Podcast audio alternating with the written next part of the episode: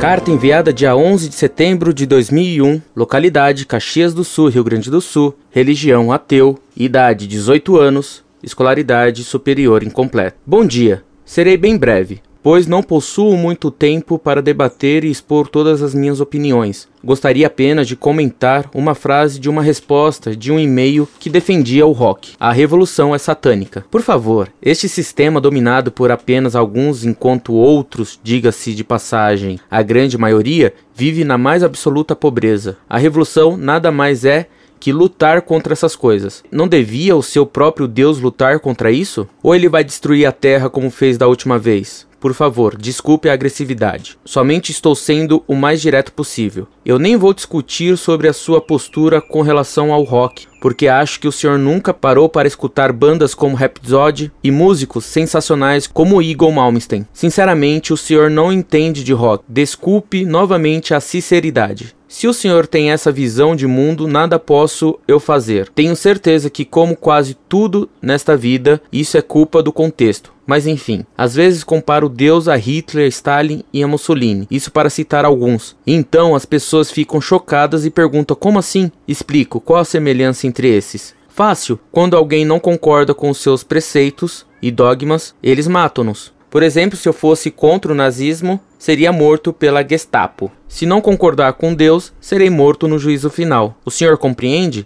Tenho 18 anos e estudo história. Ótimo dia para o senhor. Espero sua resposta o mais breve possível. Abraço. Desculpe a falta de pontuação e erros de digitação.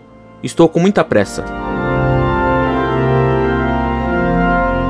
Prezado Salve Maria, você não escreveu apenas sem correção, mas também sem lógica. Se você é ateu, como pode ter raiva de um Deus que não existe? E não vai me dizer que você tem raiva do conceito de Deus. Na realidade, você detestaria então quem tem esse conceito de Deus e que crê em sua existência como ser. Quanto à maldade do rock e seu satanismo, veja os crimes que ocorreram há pouco na Itália, quando moças roqueiras e satanistas assassinaram brutalmente uma freira. Incorde Jesus Semper, Orlando Fedeli.